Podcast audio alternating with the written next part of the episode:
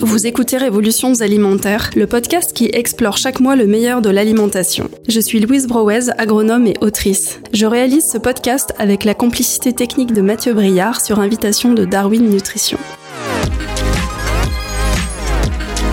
Nous sommes de plus en plus à être préoccupés par le changement climatique et à parler de notre empreinte carbone. C'est ce que nous allons évoquer aujourd'hui en nous penchant sur l'impact climatique de notre alimentation et les moyens de limiter cette empreinte. Aucune thématique n'incarne peut-être mieux que l'alimentation la place des enjeux climatiques dans notre quotidien. Mais peut-on veiller seul à l'empreinte écologique de son assiette ou est-ce une affaire collective? Et que manger pour limiter le réchauffement climatique? J'ai la joie d'accueillir aujourd'hui Roman Ledoux, directeur de MyCO2, rattaché au cabinet Carbone 4. Il a lancé MyCO2 en 2019 après avoir accompagné pendant 10 ans les entreprises dans le calcul de leur empreinte carbone et dans la mise en place de stratégies de décarbonation. Il m'a confié que son empreinte carbone est autour de 6 tonnes.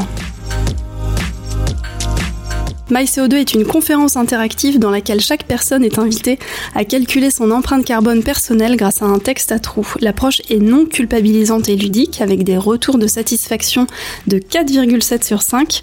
On sent qu'on a affaire à des ingénieurs, il y a beaucoup de chiffres. 4,7 sur 5 lors des derniers webinaires grand public qui ont accueilli plus de 400 personnes. La conférence permet de comprendre ensemble les ordres de grandeur du carbone.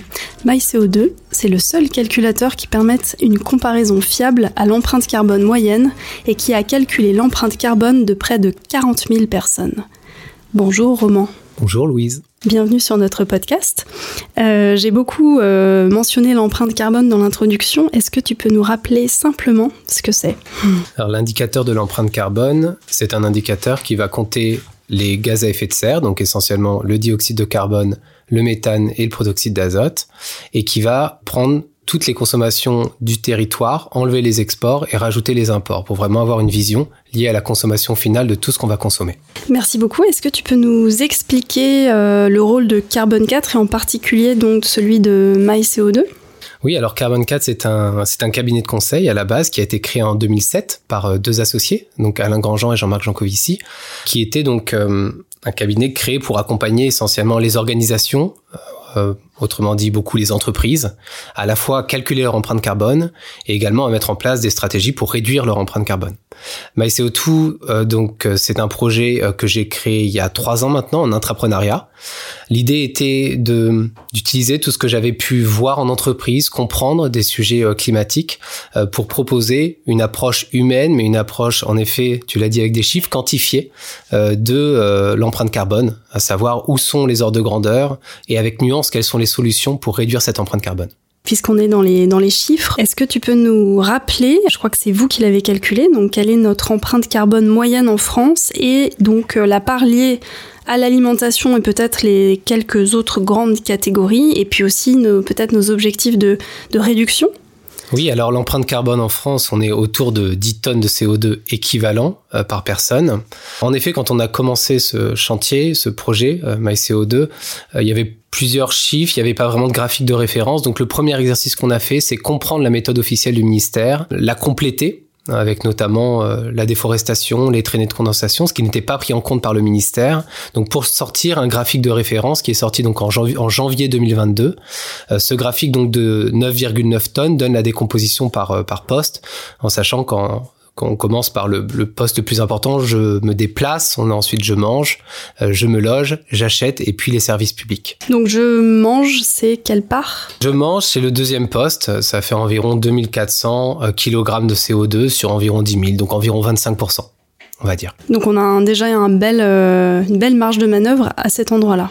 Oui, on a une belle marge de manœuvre et puis on est sur un, poste qui est bah, alimentaire, hein, donc qui est vital. On est sur des usages qui, voilà, qui, questionnent mais qui sont utiles, contrairement à certains autres usages dont j'achète, où on va être de la sur, de la surconsommation, où je me déplace, où on peut être sur des usages qui euh, ne sont pas vitaux. Et euh, les objectifs de réduction, tu peux nous les rappeler, un peu la trajectoire peut-être de l'accord de Paris? Oui, alors avant ça, je voulais te donner un petit peu de détails sur les, sur les 25%. Oui. Alors là-dedans, on a, on va dire à peu près la moitié euh, qui vont venir vraiment d'émissions liées au, au méthane d'une part, donc ça, ça va être essentiellement les ruminants, D'accord. Au protoxyde d'azote, donc les protoxydes d'azote, c'est un gaz à effet de serre qui vient essentiellement des engrais azotés. Donc ces, deux, on va dire que ces deux postes-là font à peu près la moitié. Donc c'est vraiment ce qu'on appelle l'agriculture, d'accord euh, Méthane et euh, protoxyde d'azote. Et ensuite, euh, ce qui est super beau avec ce, cet indicateur de l'empreinte carbone, de l'empreinte carbone, c'est qu'on on va rajouter tout ce qui est nécessaire finalement pour avoir quelque chose dans son assiette. Et donc, bah, qu'est-ce qui est nécessaire pour avoir quelque chose dans son assiette? De l'agriculture, il faut transformer les produits. Donc là, on rajoute environ par personne, je vais donner quelques heures de grandeur, environ 100 kg. Le transport, on rajoute environ 150 kg. Tout ce qui est emballage, on rajoute environ 150 encore. Et notre travail supplémentaire, c'était de se dire, bah, qu'est-ce qu'on loupe avec cette approche qui est souvent une approche qu'on dit analyse de cycle de vie. Et ben on a rajouté la déforestation, ça fait environ 250 en plus. On a rajouté ce qu'on appelle les fuites de gaz frigo. Dès que vous avez des frigos, des camions frigorigènes, on utilise des gaz et ces gaz peuvent fuir. Donc ça, ça fait environ 100 kg de CO2 équivalent par personne et par an. Il y a tout le fonctionnement des commerces. Les commerces font des achats, ont besoin de d'électricité, euh, ont besoin d'acheter des présentoirs, etc. Ça, ça fait environ 150. On a ensuite les invendus, ça rajoute 100. On a toutes les usines, les machines nécessaires à tous les sous-traitants qui sont dans la chaîne, ça rajoute environ encore 100.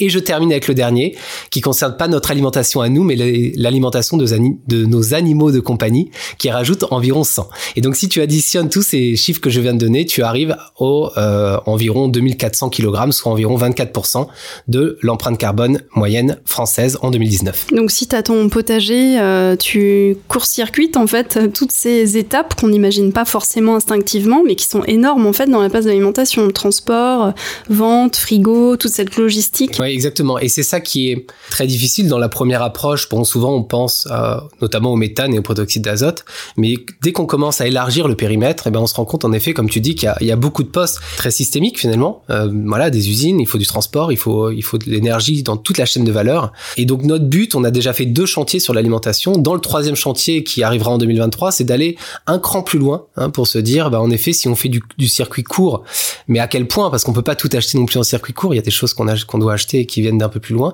De combien ça fait varier les différents postes que j'ai évoqués juste avant Très bien, très clair. Et tu parlais euh, des objectifs de réduction, du coup, peut-être par rapport aussi à l'alimentation. Enfin, si on les remet en perspective. Alors, nos objectifs de réduction euh, globaux, c'est de, de réussir à faire moins 5% par an tous les ans. Et c'est vrai que dans nos conférences, on essaie d'insister sur ce chiffre parce qu'il est concret.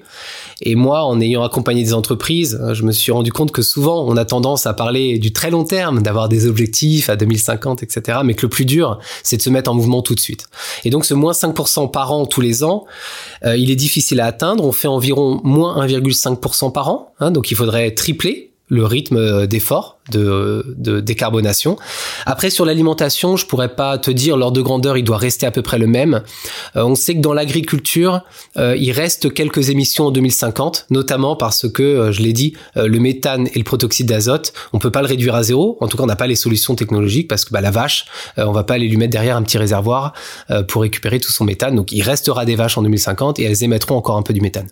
Quels sont les aujourd'hui peut-être avant de parler plus précisément de notre nourriture en France, peut-être dézoomer un peu euh, sur euh, dézoomer déjà rappeler hein, qu'on là on parle bien de l'empreinte carbone, mais que ça fait c'est une des neuf limites planétaires et qu'on pourrait parler de façon beaucoup plus générale d'autres euh, problèmes que l'alimentation peut susciter au niveau écologique comme euh, la biodiversité. Donc là, on est vraiment euh, focus sur l'empreinte carbone et dézoomer peut-être en te posant la question de savoir est-ce qu'il y a des pays qui ont une alimentation ou une tradition alimentaire plus décarbonée que d'autres aujourd'hui à l'échelle du monde et qui pourraient peut-être nous inspirer alors, euh, en effet, sur les indicateurs, on, rappelle souvent pendant la conférence, par exemple sur le poisson. Euh, le poisson est souvent bas carbone, euh, mais il y a un gros enjeu de biodiversité. Hein, donc ça, on, le rappelle et on, va essayer de rediriger, par exemple, vers étiquetable, hein, qui permet de savoir euh, quel type de poisson est-ce qu'il est menacé, suivant qu'on le pêche en Atlantique Nord ou plutôt dans le Pacifique. Euh, le sujet de l'eau également, hein, quand on parle des avocats, etc., c'est un sujet qui n'est pas forcément carbone, mais qui peut être euh, qui peut être lié à l'eau. Sur la question qui concerne où est-ce qu'on émet le moins pour son alimentation, donc en réfléchissant un petit peu à cette question, moi je me suis tout de suite dit, bah l'Inde, parce que l'Inde, la vache est sacrée. or le méthane, je l'ai dit tout à l'heure, c'est quand même même une grosse partie, à peu près euh, un quart du coup de, de l'empreinte carbone de notre alimentation. Et quand on et en fait cette intuition elle était bonne parce que quand on regarde les bases de données, donc il y a notamment une, une base qui s'appelle ExaioBase qui permet d'avoir des données au niveau mondial. Et ben l'Inde arrive en, numéro un. Ils sont aussi végétariens? J'ai voyagé en Inde il y a, il y a maintenant dix ans de cela. Euh, non, ils mangent de la viande. Euh, de mémoire, hein, mais ils mangent pas de viande, euh, ils mangent pas de bœuf. C'est ça, d'accord. La vache est sacrée en Inde, mais de mémoire, ils mangent quand même du poulet, et, euh, du poulet et du porc, euh, même si maintenant le de mémoire la la religion musulmane étant de plus en plus implantée. Oui, ils en mangent de moins en moins Ils mangent de moins en moins aussi de, de cochons. Ceci étant dit, ils ont une empreinte carbone sur l'alimentation qui va être en dessous d'une tonne. D'accord? Alors que nous, on est plutôt à 2,5 tonnes. D'accord. Voilà, après, il faut faire un petit peu attention parce que dès qu'on commence à parler d'empreinte carbone, on parle forcément de ressources et de ressources financières. Et donc, c'est sûr que des pays qui ont moins de revenus euh, bah, vont avoir une empreinte carbone plus faible parce qu'on va... Euh, bah, comme ma grand-mère, on va manger ce qu'il y avait autour de nous. On va manger des œufs, on va manger des légumes, et finalement, du coup, on va manger une alimentation euh, qui est plutôt bas carbone. Le bœuf restant euh, un mets rare quand on regarde la génération de, de mes grands-parents. Sont les riches qui polluent et qui détruisent la planète. Oui, les riches, il faut pas oublier que nous faisons partie des, des riches. Tout à fait. Euh, du coup, ça fait la transition aussi. On parlait de viande avec la, la, question suivante que je voulais te poser. Quels sont donc finalement, de façon générale, les aliments euh, les plus ou moins impactants pour le climat, les modes de production. Donc évidemment, je pense à l'agriculture biologique, éventuellement les façons de cuisiner. Je veux dire, ne pas cuisiner, c'est aussi peut-être moins impactant pour le climat. Euh, voilà, est-ce que tu peux nous dire deux trois mots là-dessus? Oui. Alors c'est c'est là où ça commence à être difficile. Pourquoi? Parce qu'on mange énormément de choses différentes. Lorsqu'on pense à l'alimentation, c'est vrai qu'on va penser sur le carbone, on va tout de suite penser à la consommation de viande. D'accord? C'est ce que j'appellerais la variable structurante numéro un. C'est celle qui va faire varier jusqu'à une tonne, même, un peu plus, notre, notre empreinte carbone. Je vais essayer de donner quelques, quelques ordres de grandeur. Euh, entre quelqu'un qui va prendre principalement de la viande car il adore ça, il va se retrouver environ à 4 tonnes, et quelqu'un qui est devenu, on va dire, végétarien, végétarienne avec quelques exceptions, cette personne va être à 1500, 1500 kilos, donc 1,5 tonnes. Autrement dit, elle a presque divisé par 3 son empreinte carbone. Donc c'est vrai que la viande, et notamment la viande euh, rouge, plus précisément la viande de ruminant, est la première variable structurante, d'accord? C'est elle qui fait varier le plus son empreinte carbone. Mais dès qu'on a passé finalement cette première solution, c'est comme dans l'électricité. Dans l'électricité, on dit bon, faut sortir du charbon, ça c'est le plus simple, On sort du charbon, mais une fois qu'on est sorti du charbon, on, on s'attaque à quoi? Et l'alimentation, c'est un peu pareil. Hein on s'attaque au bœuf en premier, viande rouge, viande de ruminant.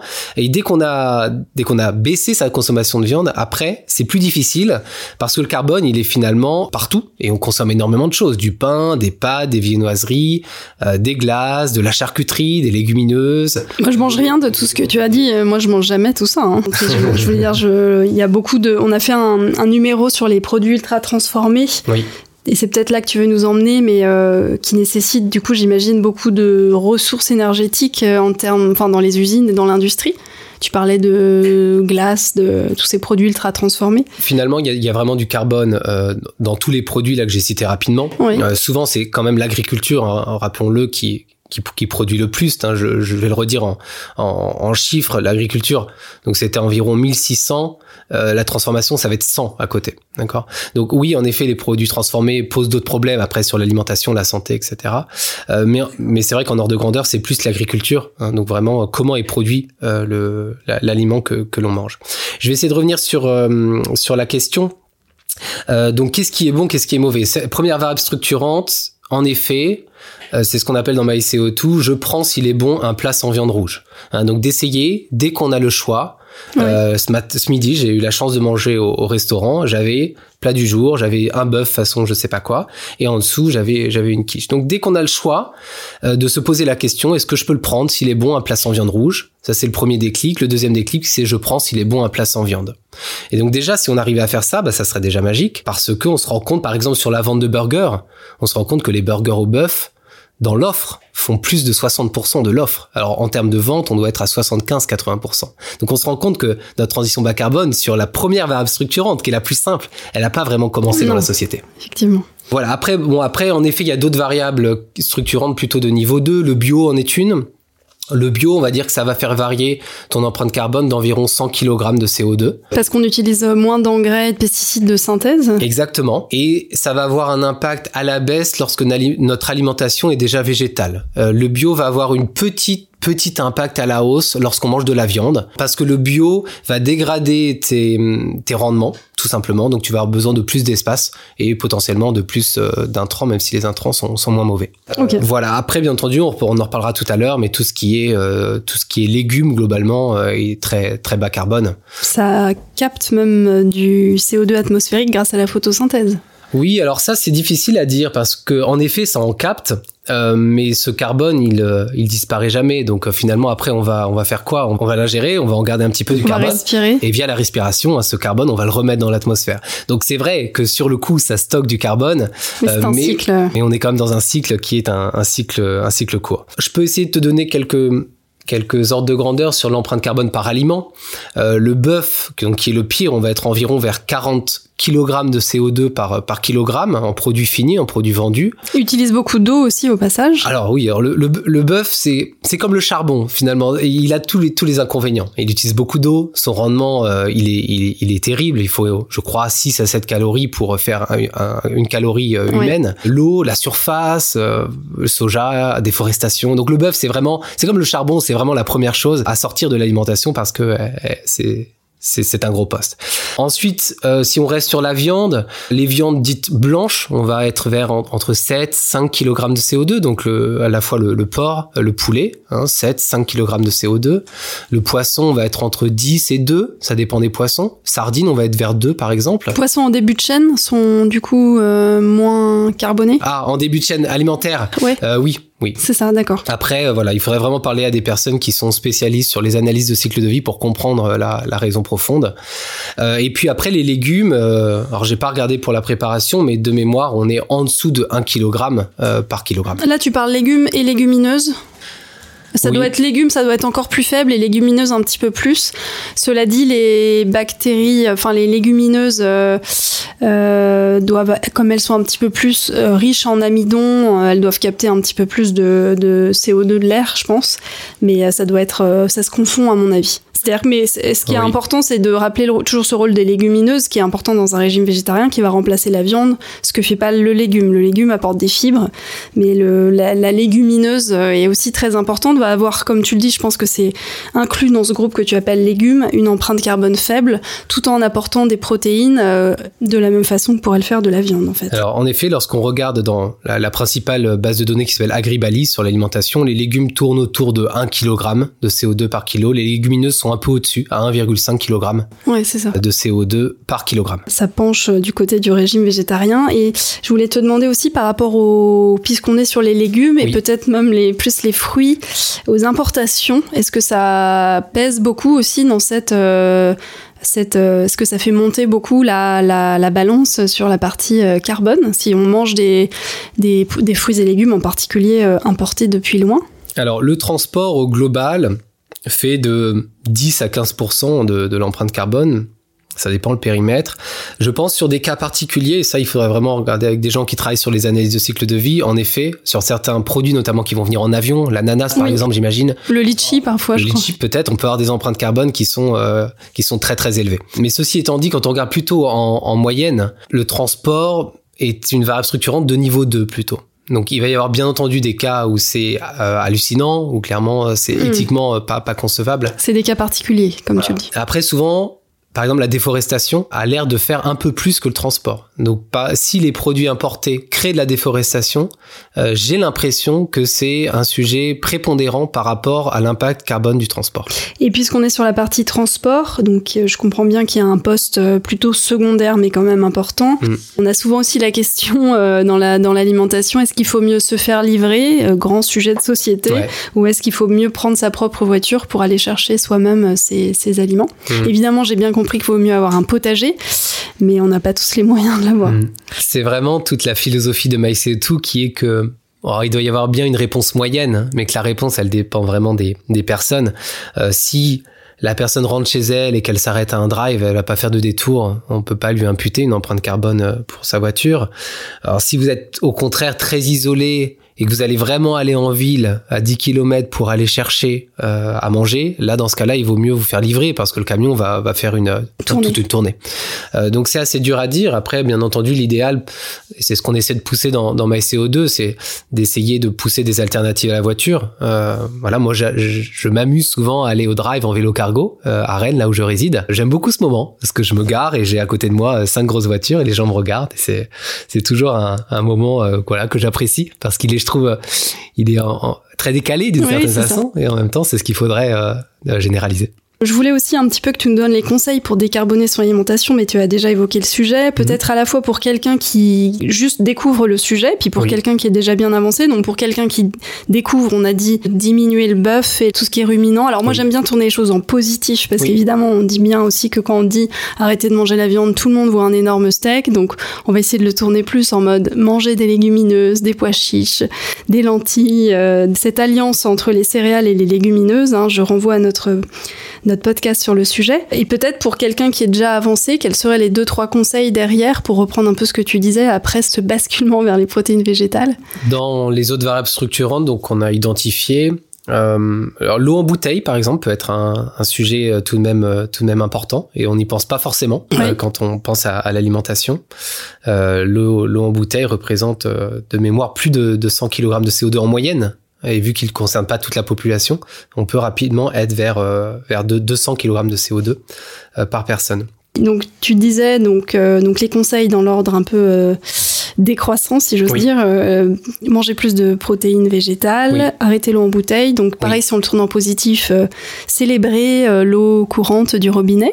Oui en effet, en parlant avec des amis qui, qui s'intéressent beaucoup à toutes les médecines alternatives, il existe de plus en plus de solutions de traitement euh, qui sont un investissement de l'ordre de 200 euros, mais qui permettent euh, pour des personnes qui vont avoir de l'eau pas très bonne, parce que souvent il y a des arguments hein, pour mm. lequel on achète de l'eau en bouteille, d'avoir tout de même de l'eau de, de, bonne qualité. Donc ça, c'est des investissements qui valent le coup sur le long terme. Et ensuite, on va avoir dans, dans les variables structurantes de niveau 2, hein, après la viande de ruminant, on va avoir bah, tout ce qui est lié finalement, le fromage, tous les laitages. C'est vrai qu'on n'en parle pas beaucoup, mais j'ai relu ça récemment, que les laitages ont un très fort impact ouais, carbone. Fromage et, et laitage, yaourt, euh, et puis on va avoir également le café. Hein, le café euh, qui va faire pour des gros buveurs de café environ 100 kg tout de même euh, de CO2 équivalent par an. Et chocolat, c'est pareil parce que je me dis toujours on est accro au café au chocolat. Et... Je pense que le café est un peu plus élevé. J'ai pas le chiffre donc je pourrais pas te donner de chiffres, mais je pense que le café et je pense qu'on boit plus beaucoup plus de café aussi. C'est ça. On boit beaucoup plus de café que de chocolat. Après quand on compare les, les deux, il faudrait que je regarde. Donc ce serait euh, voilà se ruer sur un, un petit lait d'or à base de curcuma et de cannelle. Ouais, et puis tout simplement réduire parce que c'est vrai qu'on on est dans des rythmes parfois professionnels effrénés et donc on boit du café sans, sans en prendre conscience, ouais. euh, sans, sans être connecté au café entre guillemets. Et donc juste prendre prendre conscience, bah, ça permet de de, réduire sa consommation et, de l'apprécier encore plus. On arrive euh, à la fin. Si on le tournait peut-être d'une autre façon, quel serait un petit peu le soit l'assiette idéale, soit le groupe des 4-5 aliments euh, les, les, plus sains pour le climat qu'on pourrait trouver nous euh, en France? Là, c'est vrai que je suis pas forcément la, la meilleure personne avec laquelle discuter parce qu'il faudrait discuter avec des personnes, des, chefs notamment qui travaillent sur des, menus. Euh, bon, ce que je peux vous dire de, mémoire, c'est qu'il faut avoir euh, à peu près des céréales non raffinées, des légumineuses, des légumes, et ça, je pense, vous en parlez beaucoup plus dans, votre podcast. On l'a dit, euh, essayez de privilégier donc tout, tout ce qui a un faible empreinte carbone, donc à savoir ce que finalement ce que mangeaient nos grands-parents, hein, tout ce qui est pommes de terre, légumineuses, légumes de saison, le bio si on peut, en rappelant que c'est quand même pas la variable structurante euh, numéro un. Et après essayer, euh, comme on l'a dit, de, de prendre plaisir, parce que je pense que l'alimentation ça reste un plaisir, ça reste un plaisir de cuisiner, ça reste un plaisir de manger. Et c'est pour ça qu'on essaie dans nos conférences, vu qu'on s'adresse souvent à des publics très novices, hein, de, rappeler ce je prends s'il est bon un plat sans viande, parce qu'on a, on a besoin, on a besoin d'avoir un repas qui nous procure du plaisir. Or, le plaisir, on peut le trouver euh, dans un plat, bien entendu, sans viande. Tout à fait. Les trois pilier de la nutrition qu'on a beaucoup rappelé dans nos podcasts, c'est euh, végétal, diversité et plaisir. Donc je suis contente que tu, que tu le mentionnes. Et n'oublions pas le, gras aussi dans l'assiette idéale. Alors je sais pas quelle est l'empreinte carbone de l'huile, de tous ces produits oléagineux. On a fait un podcast nous spécifiquement sur ces sujets, mais euh, voilà, ajouter une bonne euh, une bonne tombée d'huile euh, de colza ou d'olive sur euh, l'assiette idéale que tu viens de mentionner.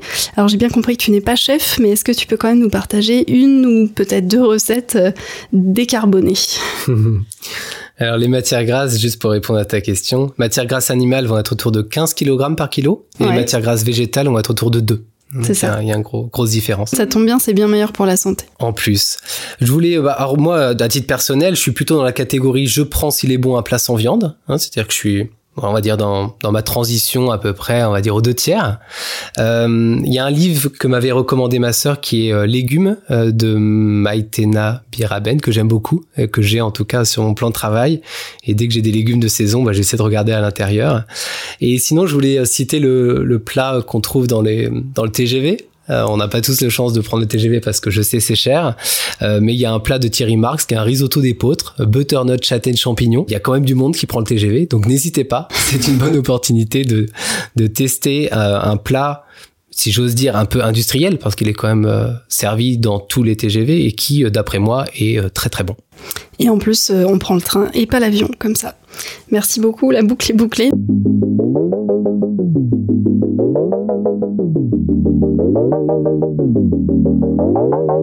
Merci d'avoir écouté cet épisode du podcast Révolutions alimentaires, produit par Darwin Nutrition. Merci à Roman d'avoir emprunté le chemin de notre studio aujourd'hui. Merci à Mathieu Brière à la technique. Merci à Charlotte et Quentin, fondateurs de Darwin Nutrition et avec qui nous avons la joie de préparer ces émissions. Si vous avez aimé cet épisode, pensez vous abonner sur votre plateforme de podcast et à nous laisser vos commentaires. Nous ferons bientôt un épisode avec les questions des auditeurs sur la nutrition. N'hésitez pas à nous les adresser sur le site de Darwin, à la rubrique Contact ou sur les réseaux sociaux. À très bientôt.